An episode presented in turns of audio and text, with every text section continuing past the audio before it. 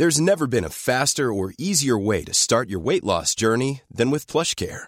PlushCare accepts most insurance plans and gives you online access to board-certified physicians who can prescribe FDA-approved weight loss medications like Wigovi and Zepbound for those who qualify. Take charge of your health and speak with a board-certified physician about a weight loss plan that's right for you. Get started today at plushcare.com slash weight loss. That's plushcare.com slash weight loss. plushcare.com slash weight loss. Liebe Startcast-Fans, heute habe ich mir wieder die Ehre, euch einen fantastischen Partner vorzustellen und dieser heißt Notion. Ich nutze Notion täglich für alles Mögliche. Zum Beispiel von der Planung meiner Podcast-Episoden bis hin zum Verwalten meiner persönlichen Aufgaben. Aber was ist Notion eigentlich? Notion ist mehr als nur ein Tool. Es ist ein revolutionärer Workspace, der Notizen, Dokumente und das gesamte Projektmanagement an einem einzigen Ort vereint. Die Plattform ist nicht nur einfach und schön gestaltet, sondern auch kraftvoll durch die Integration von künstlicher Intelligenz. Und das alles ohne die Notwendigkeit eines separaten KI-Tools oder zusätzlichen Browser-Tabs. Wir leben in einer Zeit der Informationsflut. Jeden Tag werden wir mit mehr Wissen konfrontiert als jemals zuvor. Aber wie setzen wir dieses Wissen sinnvoll ein? Hier kommt Notion ins Spiel. Ein Tool, das dieses Wissen anwendbar macht und dir hilft, aus Informationen Aktionen zu generieren. Die Zukunft bereit mit Notion. Stell dir vor, du hättest heute schon Zugang zu den Tools von morgen. Notion bietet genau das. Es ist ein KI-gestützter Workspace, der es jedem Team ermöglicht, seine Ideen zum Leben zu erwecken. Egal, ob du ein großes Unternehmen führst, Freelance arbeitest, ein Startup gründest oder noch im Studium steckst. Notion passt sich deinen Bedürfnissen an. Dein neuer Workspace. In Motion kann jedes Team schreiben, planen, organisieren und die Freude am kreativen Schaffen weiterentdecken. Es ist ein Ort, der dich nicht nur produktiver macht, sondern auch inspiriert. Meetings werden automatisch zusammengefasst. Dokumente sind leicht zu finden und auf jede Frage gibt es eine schnelle Antwort. Mit Notion KI werden Meetings Notizen zusammengefasst, Aktionspunkte automatisch generiert und Fragen binnen Sekunden beantwortet. Probiere Notion einfach aus. Kostenfrei. Bist du interessiert? Dann fang doch heute schon mit deinem Test mit Notion an. Geh einfach auf notion.so slash startcast, am besten alles kleingeschrieben. Indem du unseren Link verwendest, hast du nicht nur die Chance, deine Produktivität zu revolutionieren, sondern du unterstützt auch gleichzeitig unseren Podcast. Also warte nicht länger, besuche notion.so slash startcast und beginne noch heute damit, deine Ideen in die Tat umzusetzen. Es ist Zeit, deine Vorstellungskraft und dein Potenzial voll auszuschöpfen. Notion, der Ort, an dem deine Ideen Form annehmen. Bis zum nächsten Mal beim Startcast. Bleib neugierig und kreativ.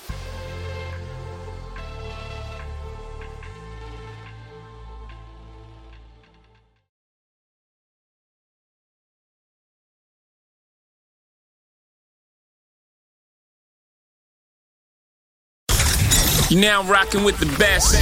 Welcome Please welcome, welcome all of you. to StarCast Ladies and gentlemen, with Flo and Max. Powered by Wyra. Liebe Startcast-Fans, willkommen zurück im Startup Space. Hier sind wieder eure ganz geliebten Podcast-Hosts, der Florian und meine Wenigkeit Max. Ich freue mich sehr, dass ihr mal wieder eingeschaltet habt. Heute sind wir auf der Podcast-Platzierung Platz 5. Das hat mich sehr gefreut, dass wir so weit oben platziert sind und OMR, hier ein kurzer Ausspruch von mir, we are coming for you. Aber egal, egal, wir viel wichtiger als solche Aussagen sind natürlich, die natürlich nur Spaß sind, sind unsere Startups, die wir zu Gast haben und unsere Gäste, die wir zu Gast haben. Genau, und heute ist es der Joel. Hallo. Das Geil- da bin. Das Geile an unserem Podcast ist, das betone ich immer sehr, Joel, das musst du vorher wissen, der Florian hat keinen Plan, wer kommt. Und der Florian hat auch keinen Plan, was das jeweilige Startup macht, was es umso authentischer macht, dich jetzt zum ersten Mal sprechen zu hören. Deswegen erzähl doch mal, wie geht's dir, wo kommst du gerade her und im Anschluss, was macht ihr eigentlich? Ja, sehr gern. Also zur ersten Frage. Ich bin Joel. Ich bin der Gründer von Cleanup, einer der Gründer. Und ich bin gerade in unserem Büro hier in Berlin. Und was wir machen ist, wir sind eine ja, Waste Management Plattform am Ende des Tages, aber mit einem sehr starken Fokus operativ in der Abfallsammlung auf Süd- und Südostasien, dort wo 80 Prozent der Kunststoffe ins Meer geht. Und gleichzeitig der Grund, warum wir auch in Berlin sitzen, ist, dass die Abfallsammlung vor allem von Marken aus Europa und den USA finanziert wird, die aktiv was gegen das Thema Verschmutzung der Meere machen wollen. Dazu muss man wissen, dass Abfallmanagement an und für sich kein profitables Geschäft ist. Das heißt, man braucht immer eine Fremdfinanzierung sozusagen. Und wir gehen dahin, wo der Plastikmüll herkommt. und sprechen genau die Marken an, dass die Verantwortung für ihre Abfälle übernehmen und somit dann auch die Sammlung dieser finanzieren können. Wir geiler Podcast. Wird ja. Weiß ich jetzt schon, wird ein geiler Podcast. Weiß ich jetzt schon. Viele Themen, viele Themen, die uns beschäftigen. Du bist zwar aus der bösen Start-up-Stadt, aber da dein Thema so gut ist, ist okay. was, was ist denn die gute Startup-Stadt? Nur München. Nur Für München. München. Für Leute, die in München wohnen, gibt's nur München. Das ist. Ja, ich kann auch ganz ehrlich sagen, dass ich München als Stadt lieber mag. Vielleicht hilft das. oh, das, darf, das, darfst du doch nicht sagen. Das darfst du doch, doch nicht. Jetzt kriegst du nie wieder Investment. Jetzt kriegst du nie. Jetzt muss man vom Bodensee. Na also. Geil. Ich komme ursprünglich aus der Tübinger Gegend. Ach, tatsächlich. Ja, endlich ein Schwabe. Und ja. by the way, ja, ich, ich, ich, bin Partner. Ja, stimmt, ja, oh fuck, was erzähle ich? Aber zum Aber Thema ich, bin, ich bin in Schwaben geboren. Zum Thema Investment können wir ja gleich mal aufräumen. Florian, wenn die Idee so geil ist, dann kann die Telefonica sich ja beteiligen. Ich würde gern echt verstehen, wie das funktioniert, ja. Also wir unser, ich gebe oft mit der Telefonica an, mit O2 und ich mache es weiter. Wir sind wahrscheinlich was unser Involvement in das ganze CSR-Thema angeht, die mh, wahrscheinlich mit die, wie sagt man, engagierteste Firma in Deutschland, würde ich schon sagen, und wahrscheinlich von dem, was wir prozentual von unserem Umsatz dafür ausgeben, auch eher unter den besten zehn. Deshalb interessiert es mich. Also erklär, was bedeutet die Verantwortung zu den Firmen bringen? Davon hast du gerade gesprochen. Was bedeutet das konkret? Genau, also vielleicht fangen wir mal so ein bisschen mit dem Problem der Plastikverschmutzung an, weil es ist wichtig, dass man das einmal versteht, bevor man dann in die Finanzierungsmechanismen reingeht. Fangen wir mal mit dem Wort Abfall an und für sich an oder Müll.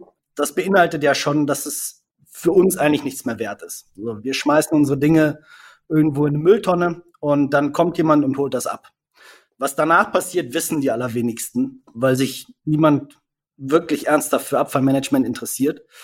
Und ein gewisser Anteil von den Produkten, die wir wegschmeißen, kann recycelt werden und kann wieder in die Wirtschaft eingeführt werden. Das sieht man jetzt immer mehr, wenn man irgendwo, weiß ich nicht, einkaufen geht, dann kann man plötzlich auch recycelte Kleidungsstücke kaufen. Auf allen Shampooflaschen steht mittlerweile drauf, ist aus recyceltem Plastik etc. Bei den Shampoos haben wir tatsächlich, ich weiß nicht, ob der das Startup Everdrop was sagt, der hat damals, äh, David Löwe hat uns damals schon so ein Insight gegeben hier für alle Zuhörer, die uns schon so lange hören. Der hat damals gesagt, passt auf, das ist einfach nur Greenwashing, was da von vielen Firmen betrieben wird. Und zwar ist es so, dass entweder neu produzierte Plastikflaschen geschreddert werden, um dann zu recycelten Plastik verbaut zu werden, was ja schon mal eine Absurdität de facto ist. Und dann gibt's aber auch diese, wir lassen uns halt sehr oft auch täuschen. Und eingegraute Verpackungen, das bedeutet einfach nur dieses, ich produziere neues Plastik, graue diese Plastikflasche ein, diese neu produzierte und lasse sie recycelt wirken. Das fand ich damals schon eine sehr interessante und sehr, also einfach erschreckende Nachricht. Und du kannst uns jetzt wahrscheinlich wir werden auch noch ein bisschen mehr auf dieses ganze Thema Greenwashing eingehen, weil da habe ich eine, die Serie von Joko Winterscheid habe ich mir jetzt angeschaut, fand ich eine sehr, sehr gute und krass produzierte Serie, da würde ich gerne mit dir noch so ein bisschen drüber sprechen, aber auch zum Thema Recycled insgesamt. Also wie viel davon ist denn eigentlich wahr? Weißt, kannst du da irgendwie was dazu sagen? Ja, also die globale Recyclingquote liegt ungefähr bei 9 Prozent. Wow. Boah. Und wie, und wie, viel schreiben Sie sich auf die Fahne? Das ist ja nochmal interessant. Was wird gesagt? Ja, man muss, man muss ein bisschen abgrenzen. Also Deutschland steht dann ein bisschen besser da mit bis zu 30 Prozent.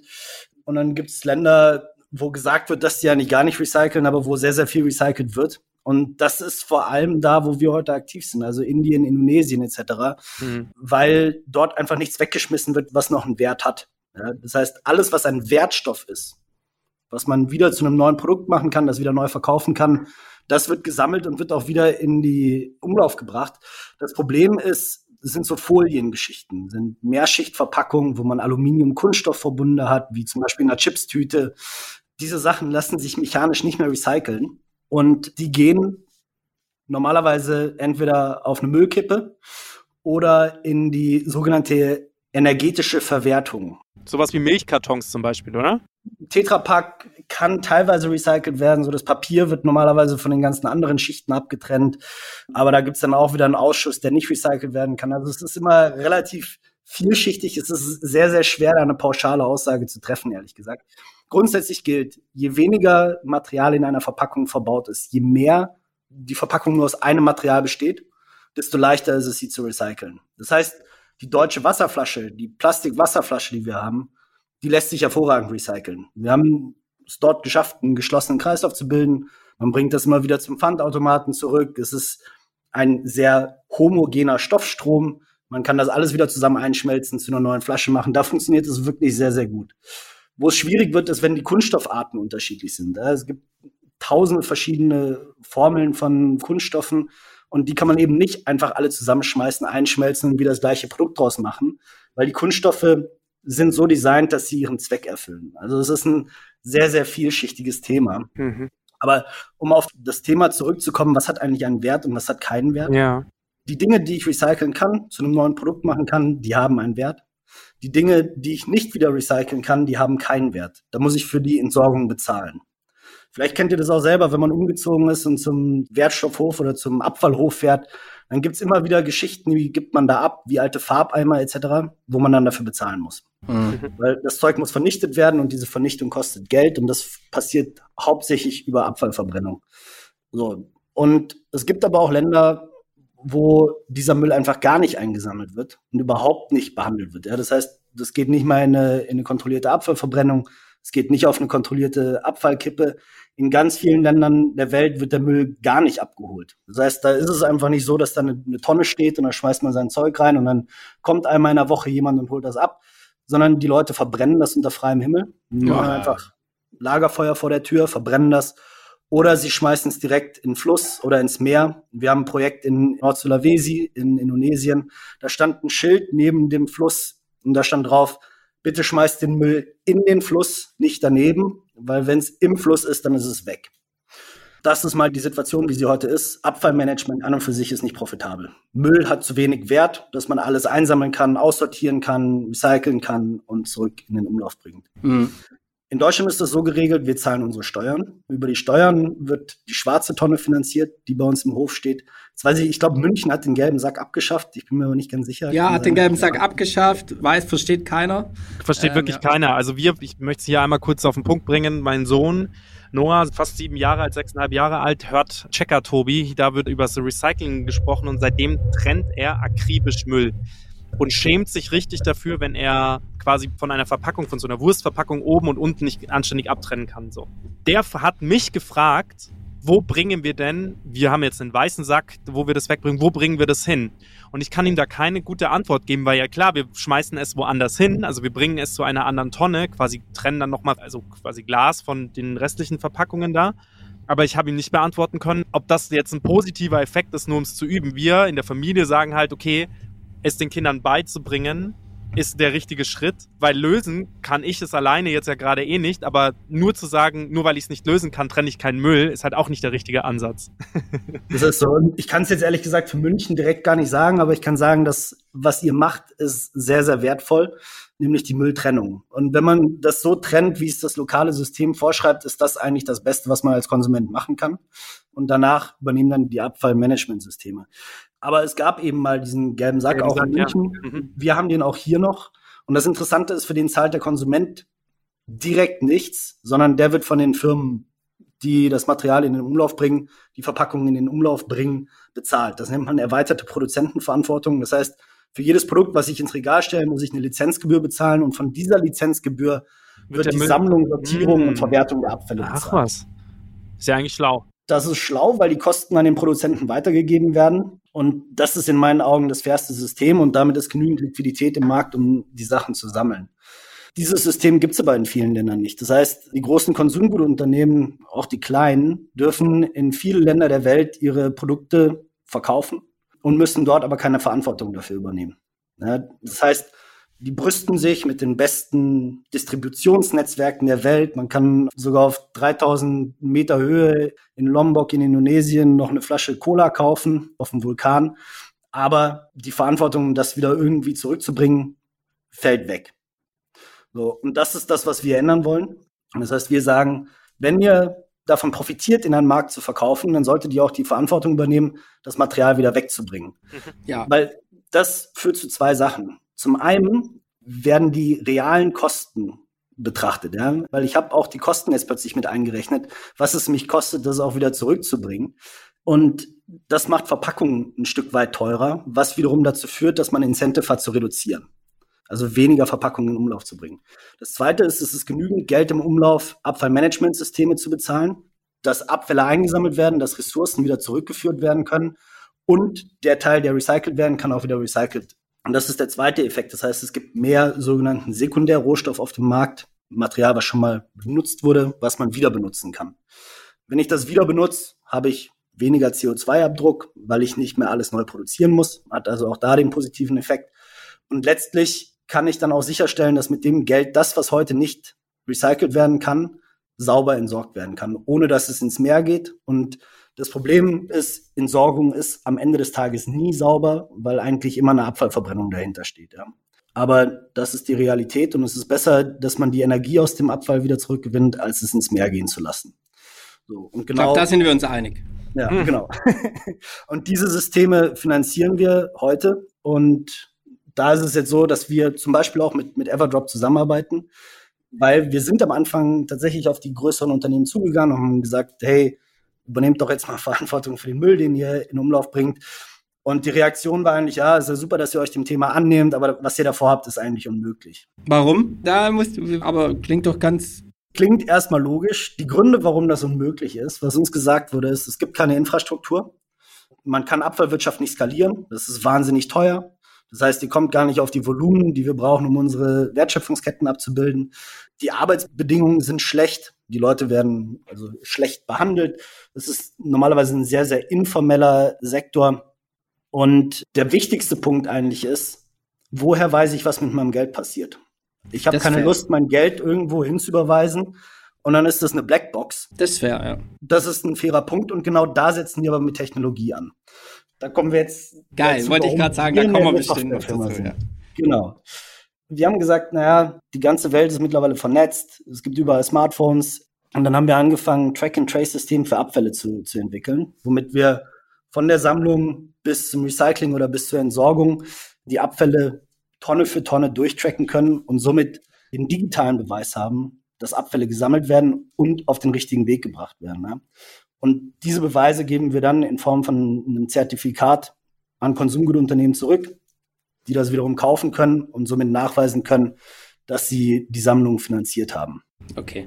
Lass mich hier noch mal kurz einhaken, weil mein, nur damit du auch so ein bisschen meine Rolle kennst, bin auch immer so ein bisschen verantwortlich dafür, das nochmal so verdaulich zu machen für unsere Zuhörer. Das heißt, auf der einen Seite haben wir die Konsumgüterhersteller, weltweit vermute ich, auf die geht ihr zu und sagt, hey, hier könnt ihr was für euer CSR machen, gebt uns Geld, dafür sammeln wir das im Hintergrund in Asien, das war der Fokus, habe ich verstanden, wieder ein. So. Und das trackt ihr auch das habe ich auch verstanden, sodass die auch wissen, okay, ihr macht das wirklich, damit die da vielleicht auch ein bisschen Werbematerial haben. Es gibt ein Zertifikat. Mhm.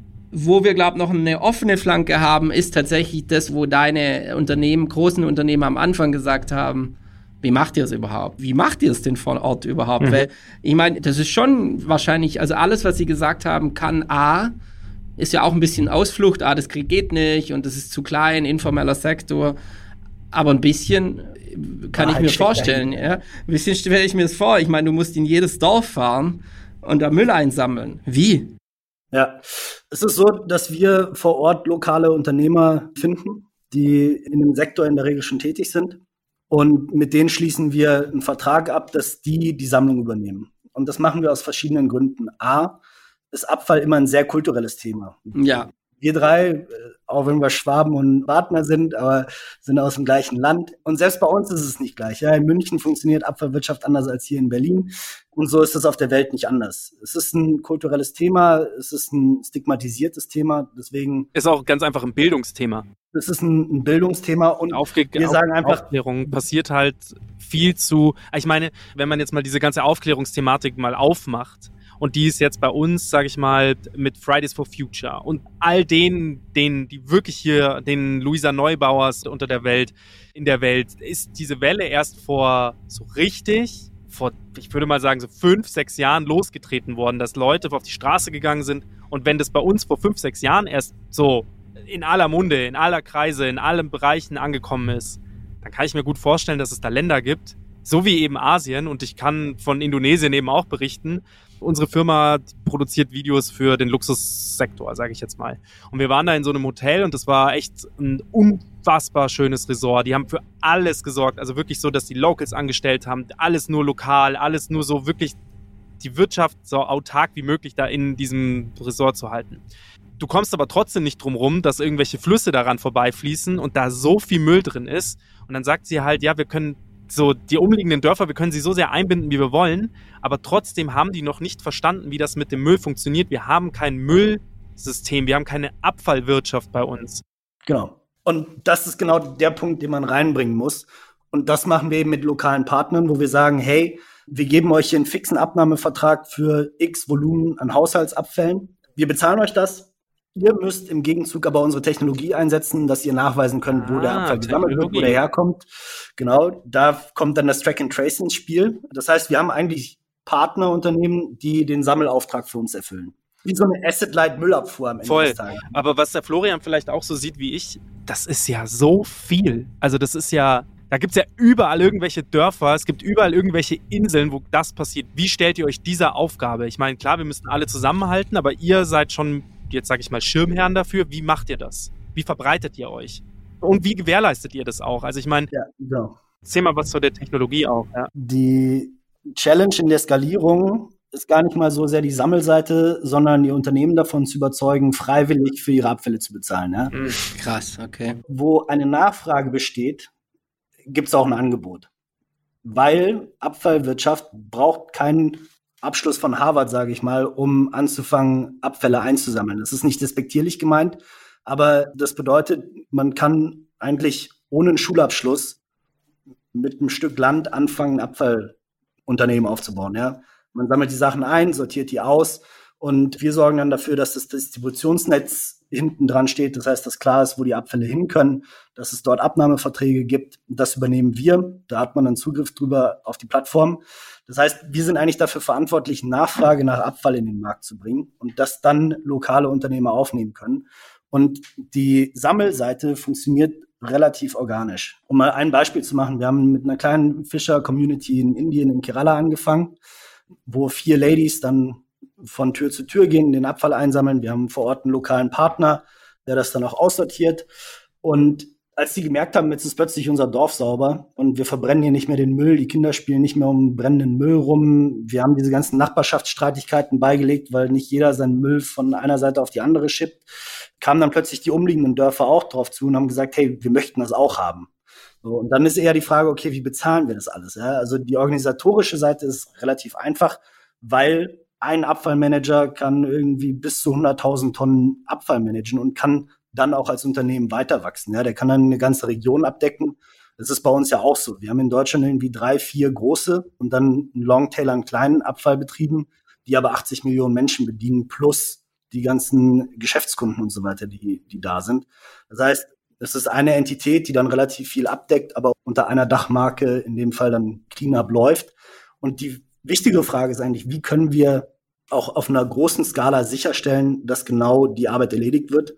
Und das ist dann eben wieder die Track-and-Trace-Technologie, wo jeder Abfall sagt, bei uns auf der Plattform eingebucht wird. Man kann auf cleanup.com slash live-dashboard gehen. Da sieht man jeden einzelnen Müllsack, der registriert wird. Jeder Packen wir in die Shownotes. ja, der da drauf kommt. Und wir haben im Hintergrund Algorithmen gebaut, die das überwachen, die also sicherstellen, dass die Daten, die hochgeladen werden, korrekt sind, die sicherstellen, dass die Daten Sinn machen. Und erst wenn die vollständige Dokumentation vorhanden ist, wird der, die wir vorschreiben, wird der Abfallsammler bezahlt. Mhm. Also hat da jeder, hat da einen Müllsack irgendwie einen QR-Code, den man scannen muss? Oder wie läuft das? Weil nach Kilo läuft es ja wahrscheinlich nicht. Haben wir in einigen Gemeinden jetzt auch eingeführt, aber es geht damit los, dass gewisse Häuser schon mal einen QR-Code haben. Das heißt, wenn dort der Müll abgeholt wird, wird eingecheckt. Man kriegt den Müll, der Müll wird eingewogen, davon wird ein Foto gemacht. Das geht auf den Truck. Der Truck geht zum Sortierzentrum. Dort wird der Truck eingewogen und man macht den Abgleich. Ist das Gewicht, was wir eingesammelt haben und auf dem Truck war, auch beim Sortierzentrum angekommen? Dann wird das aussortiert. Dann weiß man, in welche Fraktion wurde der Müll getrennt. Dann wird gemessen, wie viel Müll verlässt dieses Sortierzentrum wieder. Und man erstellt dann eine sogenannte Massenbilanz, die man dann nachvollziehen kann und sagen kann, okay, es ist im Prozess nicht mehr geworden. Hm. Das ist mal das ganz Wichtige. Darf ich eine Frage stellen? Und zwar ist es so, was ihr macht, und da können, und die Technologie dahinter und das, der, sagen wir mal, gehen wir von vorne an, der Grundansatz, mit dem ihr da rangeht, da können wir gleich noch drüber sprechen, wie ihr überhaupt oder wie du da überhaupt drauf gekommen bist. Aber der Grundansatz ist genial. Ich finde es super. Ich finde es super, dass, dass es Leute gibt, die in einem anderen Land versuchen, die Ursache zu beheben. Wie viele mehr Clean Hubs bräuchte es, Ja. um wirklich einen Impact zu liefern? Viel mehr Clean Hubs an und für sich als Plattform, glaube ich, braucht es gar nicht. Es braucht aber viele, viele, viele mehr Abfallmanagement-Unternehmen. Davon spreche ich. Das ist für mich ein Clean Hub, nicht ihr als, weil ihr als Online-Plattform seid für mich sozusagen der Distributor, so der Verhandler zwischen großem Unternehmen, das bezahlen muss, und kleiner Abfallwirtschaft oder Wertstoffwirtschaft. Was mich aber interessiert, wie viele mehr von diesen Clean Hubs bräuchte es, um wirklich so richtig Impact zu liefern, damit wir vielleicht auch mal eine Zahl auf den Tisch bekommen, wie viel mehr Geld ihr bräuchtet, um so und so viel mehr Impact zu leisten. Ja. Also wir haben mal ausgerechnet, dass wir um 50 Prozent abzubilden. Weltweit. Das Problem ist weltweit. Und wir sagen, okay, wir decken mal die Küstenregionen ab, dort, wo Plastik am allerersten Ja, mehr geht. Mhm. Da werden wir bis 2030, wenn sich nichts verändert an unserer aktuellen Wirtschaft, werden die Abfallvolumen, die nicht gesammelt werden, von ungefähr 45 Millionen Tonnen heute auf knapp 90 Millionen Tonnen steigen. Scheiße. Ja, also es verdoppelt sich, soll sich bis 2040 sogar verdreifachen. Oh Gott. Und wenn man dann sagt, so ein durchschnittlicher mittelständischer Da müsstet ihr ja in irgendwie 18-facher Geschwindigkeit wachsen oder 20-facher Geschwindigkeit wachsen, um damit mithalten zu können. Oh Gott. Es ist, also wir alleine schaffen es auch nicht. Das kann man, glaube ich, auch so sagen. Und ich glaube, man kann da auch nicht die, die ganze Hoffnung in die Privatwirtschaft setzen, sondern wir arbeiten auch relativ viel auf Regierungsseite zusammen, haben jetzt erste Verträge auch mit ganzen Municipalities abgeschlossen, wo dann Cleanup als Operating-System sozusagen für das Waste Management ausgerollt wird, um den ganzen Prozess auch effizient zu gestalten, wo dann über staatliche Gelder finanziert wird. Aber uns war es wichtig, mal in den Markt zu kommen und wir haben da jetzt eben mit den kleinen Unternehmen angefangen und tasten uns jetzt langsam hoch, dass wir eben auch mit größeren zusammenarbeiten können. Aber es braucht eine ganze Menge. Also man braucht auf jeden Fall eben ein Abfallmanager alleine kann im Jahr vermutlich sowas um die 100.000 Tonnen stemmen. So ein durchschnittlicher, sage ich mal. Und wenn man das dann mal rückwärts rechnet auf 90 Millionen Tonnen Müll, dann weiß man ungefähr, wo man landen muss. ja, Wahnsinn. Und vielleicht noch eine Zahl, die überrascht. Zwei Milliarden Menschen global sind nicht an der Abfallwirtschaft angebunden. Das ist Stand heute. Zwei Millionen. Zwei Milliarden. Zwei Milliarden. Zwei Milliarden. Zwei Milliarden. also, Boah. ja, je nachdem, was man Rechnet wie viel? Sieben Milliarden, acht Milliarden. Mhm. Also was Viertel. ein Viertel. Ja. Und bis 2040 sollen das 400 Milliarden werden. Und um das mal, ich finde, wenn man so große Zahlen hört, ist man so, pff, ja, okay. Das sind 500.000 Menschen, die am Tag bis 2040 angebunden werden müssten. Dass wirklich jeder Mensch Abfall, Abfallwirtschaft hat. Bis 2040. Also das ist eine brutale Challenge. Aber das ist am Ende genau das, was passieren muss. Dass wir auch unsere Ressourcen wieder einsammeln können. Wie schaffst du es da nicht schwarz zu malen? Weil ich meine, am Ende des Tages sind jetzt so jemand wie der Florian und ich. Wir befassen uns relativ wenig wahrscheinlich mit dem Thema, natürlich im häuslichen Bereich und dann schaut man sich ab und zu mal so eine Doku an und dann schaut sich da mal Seaspiracy an und dann schaut man sich mal irgendwie hier die Doku vom Joko an, die ich hier nochmal sehr betonend sehr, sehr, sehr gut finde. Also an alle unsere Zuhörer, die sie noch nicht gesehen haben und die nicht, die normalerweise von Joko und Klaas anderes gewohnt sind, das ist wirklich eine gute Doku. Sehr erschreckend. Wie schaffst du es nicht aufzugeben? Eins meiner absoluten Lieblingszitate ist, es kann sein, dass ich das ein bisschen äh, umgestellt habe, aber the only answer to depression is action. Das heißt, man muss anfangen. Und das kommt übrigens von dem Patagonia-Gründer, von dem Yvon Chouinard. Ein sehr, sehr gutes Interview in der Fast Company. Also für jeden, der, der sich Sorgen macht, wenn man das liest, hat man wieder ein bisschen Hoffnung, weil er sagt eben nicht, dass man irgendwie perfekt sein muss, sondern dass man anerkennen muss, wo wir heute stehen und von dort aus besser werden.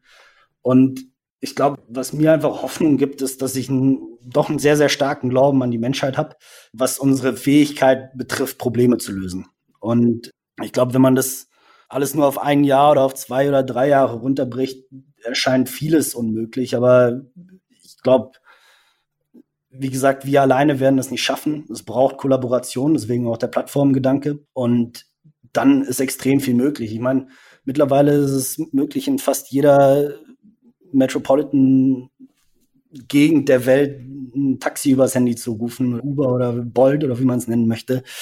Kann sich auf Bali mittlerweile genau wie hier die Lebensmittel direkt vor die Haustür bestellen. Uber Eats. Und zwar Eats, fantastisch funktioniert das.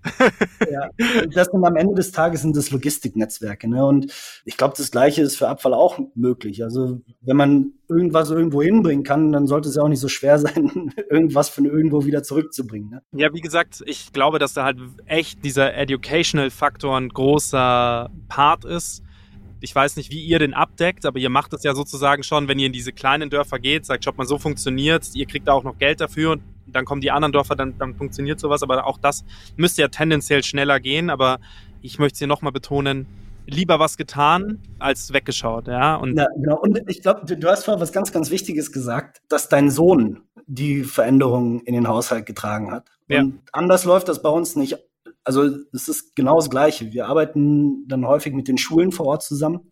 Das heißt, in dieser kleinen Gemeinde haben wir einen Workshop in der Schule gemacht. Das hört sich im ersten Moment mal wieder überhaupt nicht skalierbar an.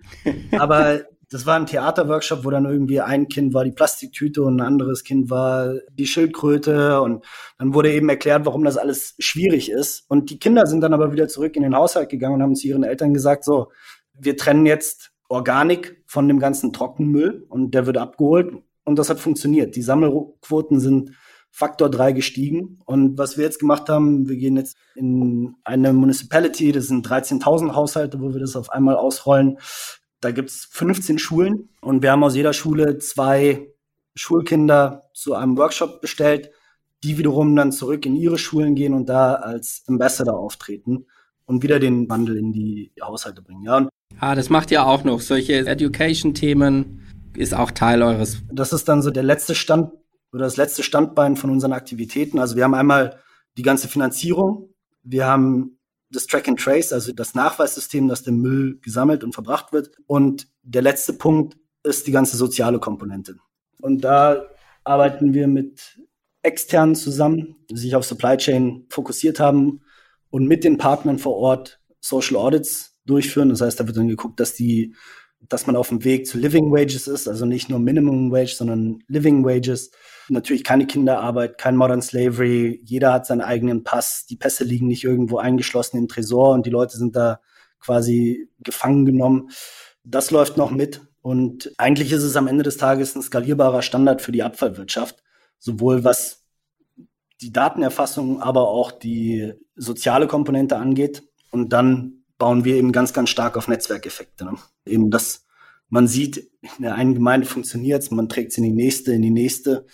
Und jetzt heute sind wir bei knapp 200.000 Haushalten, die Abfallmanagement durch uns bekommen. Krass.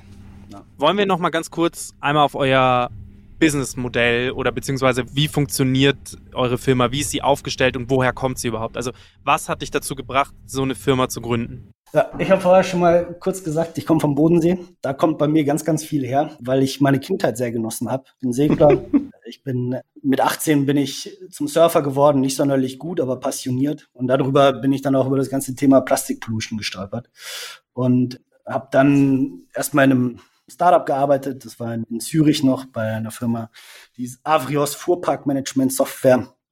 Und nach drei Jahren hatte ich genug von Fuhrparks oder Fuhrparks und habe gesagt, ich will gerne an was arbeiten, was mir selber mehr bedeutet. Mhm. das war eben dieses ganze Thema Plastik. Und darüber bin ich über die Kreislaufwirtschaft in die Abfallwirtschaft gerutscht und habe dann 2019 eigentlich das ganze Jahr nur mit Recherche verbracht, war knapp drei Monate in Asien unterwegs, habe drei Monate hier Praktika bei Abfallbetrieben gemacht, habe versucht, die Economics von der Industrie zu verstehen, mhm. wurde zum Abfallbeauftragten ausgebildet, habe mich also sehr stark mit der Industrie beschäftigt und dann haben wir das Konzept Anfang 2020 gelauncht, haben die Firma gegründet und haben angefangen. Ne? Und und diese Technologie, von der du gesprochen hast, war die schon von Anfang an Bestandteil davon? Also war die Bestandteil vom Plan? Okay.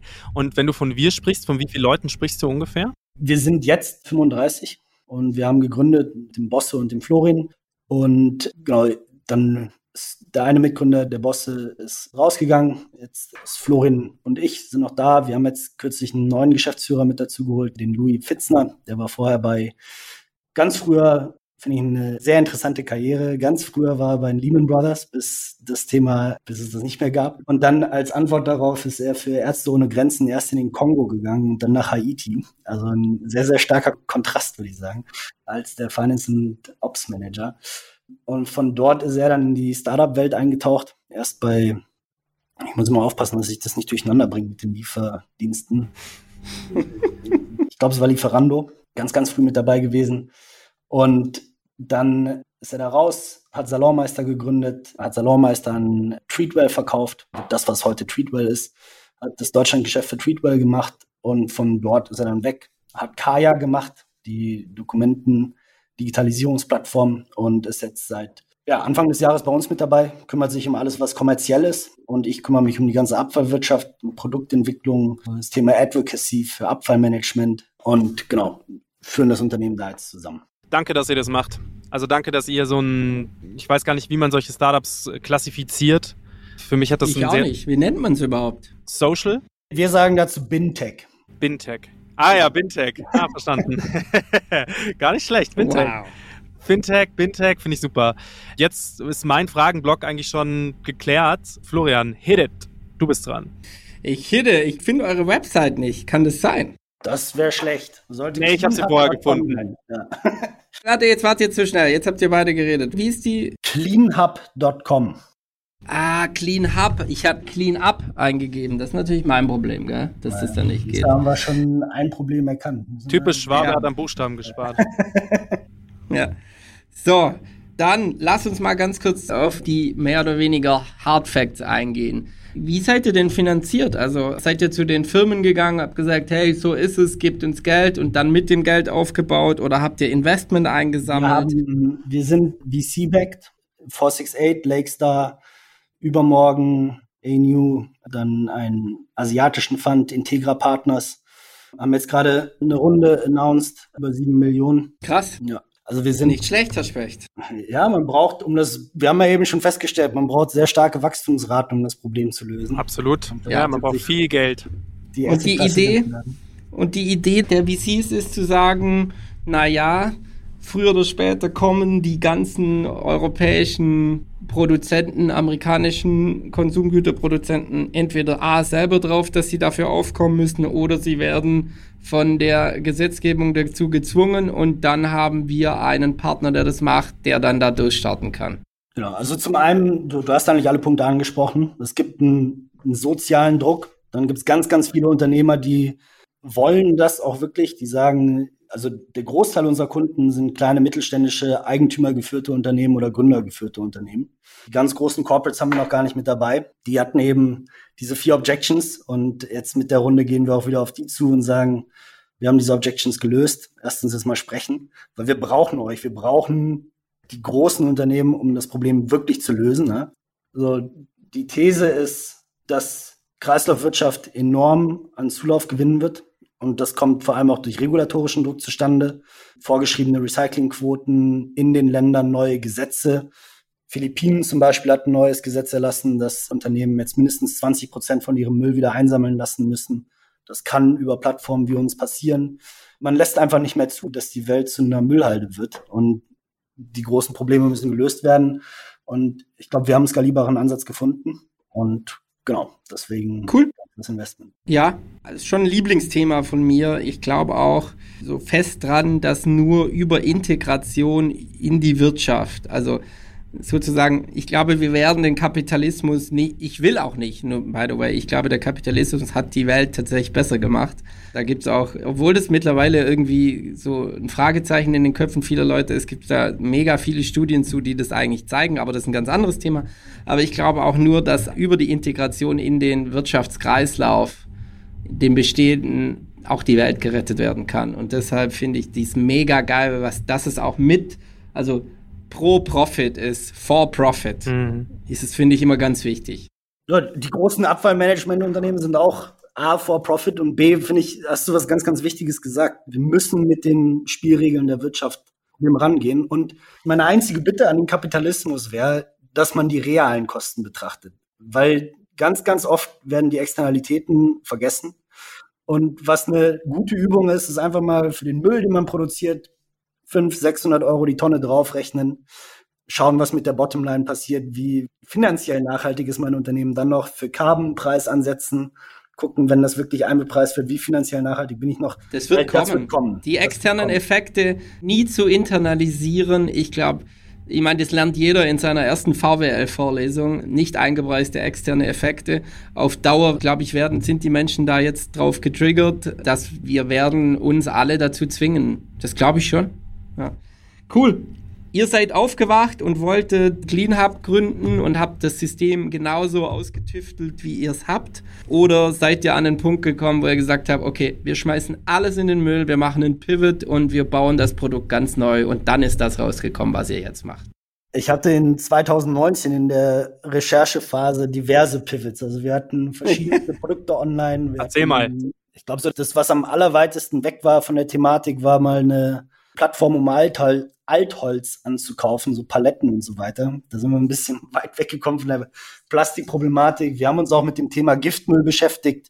Das ist ein, auch ein Riesenproblem. 25 Prozent der giftigen Abfälle werden einfach wild entsorgt, weil die Entsorgung zu teuer ist. Es gibt also viele Probleme, die man lösen muss. Und ja, man hat dann irgendwann so ein bisschen den Fokus auf die Kunststoffe verloren. Und ich war dann sehr auf Deutschland irgendwie fokussiert und wie kann man hier der Abfallwirtschaft helfen. Und dann kam aber irgendwann eine Nachricht von einem Freund aus Indien, der mir eben schrieb, die Regierung schmeißt hier den Müll bei mir aus Reisfeld. so, komm mal nach Indien und schau dir das mal an. Und das war dann wirklich der Startschuss zu dem, was heute Cleanup ist. Und als dann diese Erkenntnis da war, also so dieses ganze System ist einfach unterfinanziert, dann hat eigentlich das Konzept, was wir heute haben, Form angenommen. Und was mir dann aber wichtig war, und wir waren von vornherein mit diesem Track and Trace aufgestellt, weil ich bin ein sehr skeptischer Konsument. Ich glaube an diese ganzen Claims nicht, die die Unternehmen machen.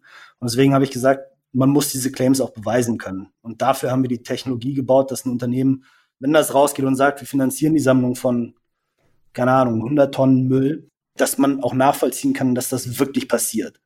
Und das war von vornherein in der DNA drin. Ich glaube, wir sind jetzt immer noch dabei, die Positionierung wirklich fein zu schleifen und damit rauszugehen findet viel Arbeit statt da. Zum Thema Arbeit und viel Arbeit und Aufklärungsarbeit. Ich möchte hier nochmal eingängig erwähnen, ich wurde auch von meiner Partnerin darauf hingewiesen, ich muss das Thema Greenwashing ansprechen. Weil es einfach so, also hier auch nochmal durch diese Doku aufgegriffen, es ist krass, wie viel Greenwashing betrieben wird. Kannst du vielleicht da so ein, zwei Sätze dazu sagen? Weil das ist natürlich auch was du eben sagst, was in eurer DNA ist, ist ja so weit weg davon von Greenwashing. Willst du mal ein paar Sätze dazu verlieren, wie da aktuell, wie man, also ich bin ja schon, weil du eben auch sagst, du bist ein sehr kritischer Mensch, du hinterfragst alles, das machen, glaube ich, aber viel zu wenige, viel zu viele laufen in großen Unternehmen hinterher, die eben auch sagen, oder haben ja auch gar keine andere, sage ich mal, Quelle, Referenz, wo man was beweisen könnte. Magst du da vielleicht mal ein, zwei Sätze dazu erzählen? Ja, absolut. Ich glaube, die Frage ist immer so ein bisschen, wo fängt Greenwashing an? Was ist die genaue Definition davon? Und ich finde, eine der schönsten Definitionen ist, wenn man nur die Hälfte der Geschichte erzählt oder wenn man irgendwo was auslässt. Ja. Ich glaube, man verliert nichts, wenn man alle Fakten auf den Tisch legt und sagt, wir haben auch Probleme intern. Das ist, wie wir das angehen, das ist, wie wir das priorisiert haben. Wenn jetzt jemand hergeht, der tonnenweise Plastik produziert und sich Plastik-Credits hier bei Cleanup kauft und sagt, wir finanzieren die Abfallsammlung und dann rausgeht und sagt, wir sind jetzt nachhaltig, weil wir das tun, dann ist das Greenwashing. Wenn intern keinerlei Veränderungsprozesse stattfinden, wenn man nicht wirklich auch an seinen eigenen Lieferketten arbeitet, dann ist das ein Riesenproblem. Wenn man aber rausgeht und sagt, wir haben ein Verpackungsproblem, wir kommen von Kunststoff in der Art und Weise, wie wir es nutzen, nicht weg. Das sind die Gespräche, die wir führen, das sind die Ansätze, die wir haben, um diese Probleme zu lösen. Wir sind da hinterher. Und gleichzeitig haben wir das Thema auch bepreist. Das heißt, wir investieren in den Aufbau von Abfallsammelinfrastruktur, dass wir auch heute schon was machen können, ohne erst durch den Veränderungsprozess gehen zu müssen, dass man jetzt sofort aktiv werden kann, dann finde ich das sehr fair. Und ich glaube, so ein Bewusstsein, was jetzt ganz, ganz stark kommt, ist, man sollte den Begriff Nachhaltigkeit nicht als definitiven Endpunkt definieren, weil es ist fortlaufender Prozess, ja, sondern ja, nachhaltig, also sich auf die Fahne zu schreiben, ich lebe nachhaltig, heißt ja auch irgendwie, ich lebe nachhaltig zu dem Stand jetzt mit dem Wissensstand jetzt. Nachhaltigkeit verändert sich ja auch kontinuierlich. Ich glaube da ehrlich gesagt nicht so richtig dran, weil ich glaube, keiner von uns führt ein wirklich nachhaltiges Leben. Absolut. Ein nachhaltiges Leben wäre zurück in den Wald zu ziehen und irgendwie die, die Beeren vom Baum zu zupfen und in der Höhle zu schlafen. Weil alles, was wir machen, hat einen Fußabdruck, hat Externalitäten. Und diese Externalitäten aber zu verstehen und zu probieren zu reduzieren, ist in meinen Augen der richtige Ansatz. Und dann ist man auch in einer, in einer Position, wo man aktiv werden kann, wo Perfektion nicht mehr das Ziel ist, sondern wo man sagt, das ist die Baseline heute. Morgen will ich einen Schritt besser sein, den Tag danach will ich wieder einen Schritt besser sein, weil alles von heute auf morgen umkrempeln wird auch nicht funktionieren. Mhm. Das ist so. Finde ich richtig gut. Ich bin jemand, also ich habe großen, großen Respekt für euch. Ich möchte, dass alle das hören, was ihr tut, weil ich glaube, nur so werden wir dieses Problem in den Griff bekommen. Ich weiß, ich mache mir da nicht nur Freunde mit, aber ich glaube einfach durch, wie soll man das nennen, nur durch Aktivität schaffen wir es, das Problem in den Griff zu bekommen. Und ich möchte niemand gegeneinander ausspielen, aber ich finde das halt so viel besser, wie Leute zu ärgern und durch Ärgern auf irgendwie auf die Missstände hinzuweisen und dass wir auf eine Klimakatastrophe zulaufen durch Ärgern. Ich glaube daran nicht. Ich glaube, wir müssen als Gesellschaft einen gemeinsamen aktiven Weg finden. Und es kann auch sein, dass wir die Firmen eben genauso dazu entweder sozial oder per Gesetz verpflichten, per sozialem Druck, dass sie ihrer Verantwortung gerecht werden. Und ja, dann kann man immer sagen, aber wir in Deutschland, wir sind doch gar nicht die Schlimmsten. Das ist vollkommen irrelevant, weil du willst ja nicht irgendwie, das ist dann irgendwie auf Finger zeigen, sondern wir können ja auch der Welt vielleicht zeigen, wie es gehen kann, wie so ein System aussehen kann. Und das hat auch nicht mit Arroganz zu tun, dass wir es jetzt der Welt zeigen, sondern ich glaube, es ist auch wieder ein nächster Schritt in der wirtschaftlichen Evolution des Landes. Und dann können wir das ja vielleicht auch exportieren entweder als wirklich als Produkt, als Lösung.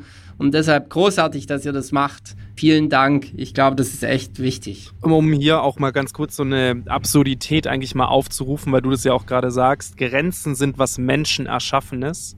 Und wenn man jetzt mal über diese Grenzen hinausdenkt, sind ja Ländergrenzen was Fiktives. Das gibt's ja gar nicht wirklich. Das, da kam mal irgendjemand und hat gesagt, okay, das Land ist so und so groß. Wenn wir diese Fiktion jetzt mal wegnehmen und sagen, wir leben alle auf einem Planeten und der gehört uns irgendwie allen und wir sind alle dafür verantwortlich, dass dieser Planet weiter existieren kann.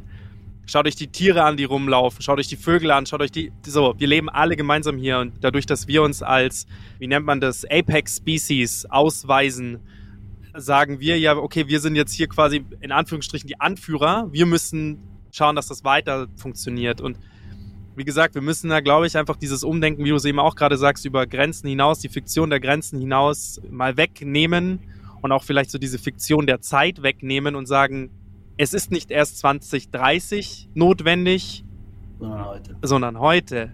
Ja. Und das ist, ja, ich glaube, diese Urgency ist super wichtig. Ja. Und ich meine, wenn wir es jetzt wieder auf unser Thema runterbrechen, ne, unser Thema ist ja irgendwo die Meeresplastik und es ist ein Wasserkreislauf. Wir haben mittlerweile Mikroplastik im Blut, wir haben Mikroplastik in der Plazenta nachgewiesen.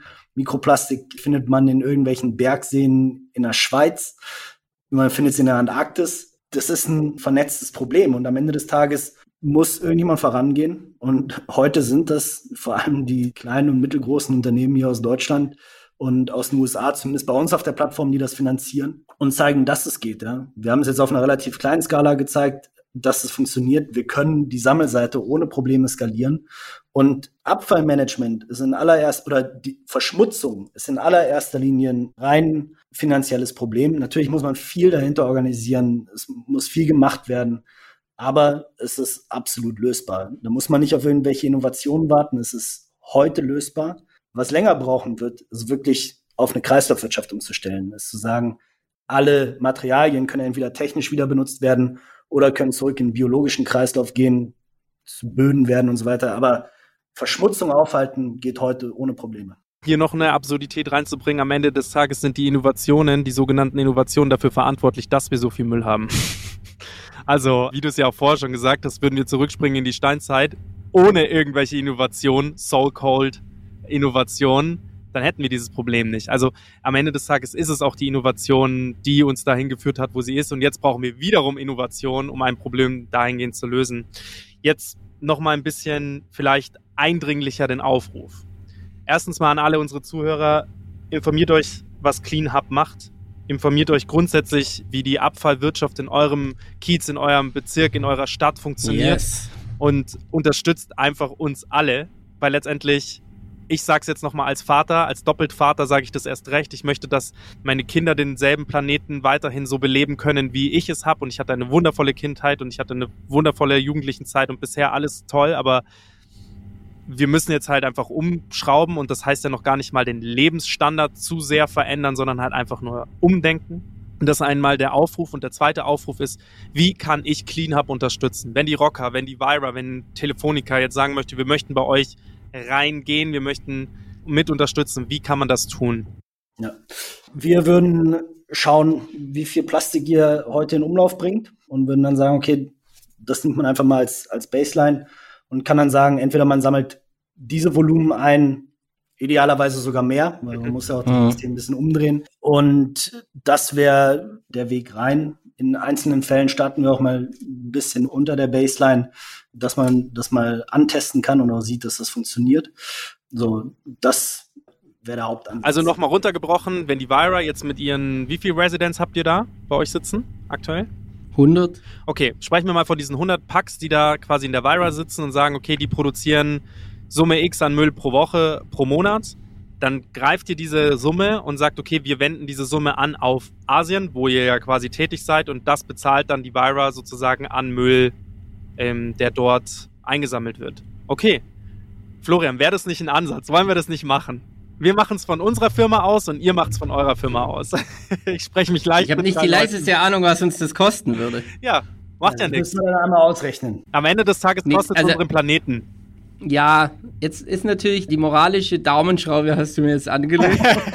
Vielen Dank dafür. Wir können das ja gerne gleich weiter besprechen. Nee, aber das interessiert mich schon. Kannst du das Pi mal Daumen sagen, Pro was Tonne? das für 100 Leute kostet? Es ist gestaffelt nach Volumen und das fängt bei 1000 Euro die, die Tonne an und geht auf ungefähr bis zu 500 runter. Wenn es wirklich ganz große Volumen sind, kann das auch noch mal einen Ticken weiter runtergehen. Wir haben im Monat, es würde mich wundern, wenn wir im Monat eine Tonne Müll hier hätten. Ja. Also der Durchschnittsdeutsche produziert 120 Kilo Plastikmüll im Jahr. Im Jahr. Im Jahr, okay. Ja. Gut, das mal 100. Mal 100 Das ist, sind 10 Tonnen. 10 Tonnen. das ist eine Tonne im Monat. Monat. Das ist eine Tonne im Monat. Das heißt, das würde uns ein Taui im Monat kosten. Ja. Spenden wir wahrscheinlich im Jahr, also die Vira selber spenden wir mehr im Jahr an irgendwelche Charities als 1000 im Monat. Von dem her könnte, könnte das unser Beitrag werden. Ja, das, also jetzt, wo ich es weiß, würde ich sagen, das ist realistisch, dass wir das machen. Ja. Ich finde auch 1000 Euro ist jetzt auch so, um das mal auf die Summe zu bringen. Das ist natürlich auch das, was unsere Wirtschaft interessiert. Wie viel ist es denn eigentlich? Deswegen habe ich das auch eine sehr, Florian, in eine Ecke geführt. Aber es ist ja eine positive Ecke, es ist ja keine negative Ecke. Ist ja das natürlich auch das, was unsere Wirtschaft interessiert. Was kostet es mich denn eigentlich, da teilzuhaben? Klar kann ich jetzt so polemisch sagen, es kostet den Planeten. Ja, da kann keiner mehr raus und dann muss jeder sagen, ja stimmt, aber am Ende des Tages, was kostet es mich an Summe X? Weil bringt ja nichts, wenn das Unternehmen dann bei der Hilfe irgendwohin Ja, und ich glaube, Reingeht. also was vielleicht hier nochmal ganz wichtig ist, normalerweise orientieren wir uns nicht am Mitarbeiter. Also das ist natürlich ein Ansatz. Das ist dann, muss man aber auch kommunikativ klar machen. Ansonsten ist es eigentlich, sprechen wir ja viel mit Konsumgutunternehmen, die wirklich Verpackungen haben, wo wir dann sagen, okay, was wiegt eure Verpackung, wie viele Einheiten verkauft ihr davon? Und dass man damit dann auf einen wirklichen Plastikausstoß sozusagen kommt. Aber ich glaube ehrlich gesagt, bei Telefonica, was hat man? Die SIM-Karte, die wirklich von Telefonica Die SIM-Karte wird verschickt. Und das ist auch unser Produkt. Das Telefon stellt ja jemand anderes her. Das stellt ja Samsung oder Apple her. Also ja, die SIM-Karte verschicken wir. Da würde ich jetzt sagen, das hält sich stark in Grenzen. Aber ja, und ich kann auch nicht für meine Mutterfirma sprechen. Klar, das muss ja. unser. Aber bei Vira, wir produzieren zwar nichts, aber trotzdem ist ja ein interessantes Gedankenspiel, das der Max da und ihr da macht. Genau, ich finde es auf jeden Fall gut, wenn wir euch mit der Telefonica und mit der Vira connecten. Das werden wir auf jeden Fall tun. Ich bin jetzt heute der Timekeeper. Wir haben jetzt eine Stunde gesprochen. Lieber Joel, wir würden dich super gerne nochmal einladen. Wir haben es auch schon in der letzten Episode angekündigt. Wir machen sogenannte Shortcasts. Da holen wir uns Spezialisten von bestimmten Gebieten rein. Wir würden dich gerne nochmal reinholen für so einen 20-Minuten-Chat, wo du einfach wirklich einen bestimmten Bereich, der dir sehr am Herzen liegt, ansprechen darfst und dann auch zur Gänze an unsere Zuhörer und nicht zu kleine Zuhörergruppe aus ausspielen darfst. Das würde uns sehr, sehr freuen, wenn wir dich hierzu nochmal einladen dürften. Und auch in einem Jahr, dass wir vielleicht diese Zahl, von der wir sprechen, ich meine, wir sprechen da ja auch von einer sehr großen Dunkelziffer an Müll, die natürlich, wo noch gar nicht getrackt ist in irgendeiner Form. Lass uns doch in einem Jahr nochmal sprechen und mal gucken, wo ihr da steht und auch wie sich vielleicht verändert hat und vielleicht blicke ich der Zukunft dann ja ein bisschen positiver entgegen. Ja, super gerne. Ich möchte dir jetzt noch ein paar, die letzte, sagen wir mal, die letzte Minute geben, um vielleicht nochmal das Wort direkt an unsere Zuhörer zu wenden. Was ist denn, was dir denn wichtig ist, wäre? Ja.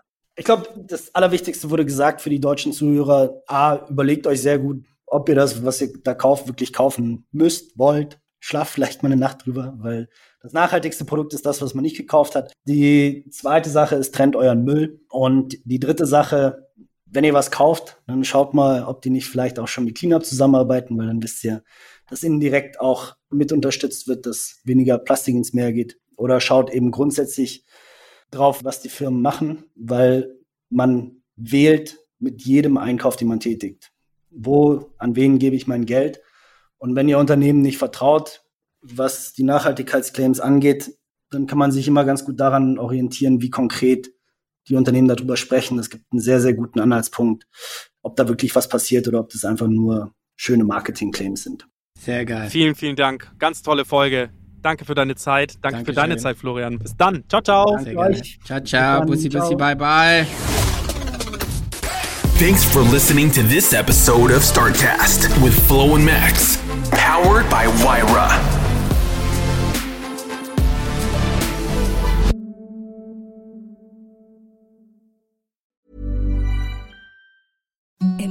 The softest sheets you've ever felt. Now imagine them getting even softer over time. That's what you'll feel with Bowl and Branch's organic cotton sheets. In a recent customer survey, 96% replied that Bowl and Branch sheets get softer with every wash. Start getting your best night's sleep in these sheets that get softer and softer for years to come. Try their sheets with a 30-night guarantee. Plus, get 15% off your first order at bowlandbranch.com. Code BUTTERY. Exclusions apply. See site for details.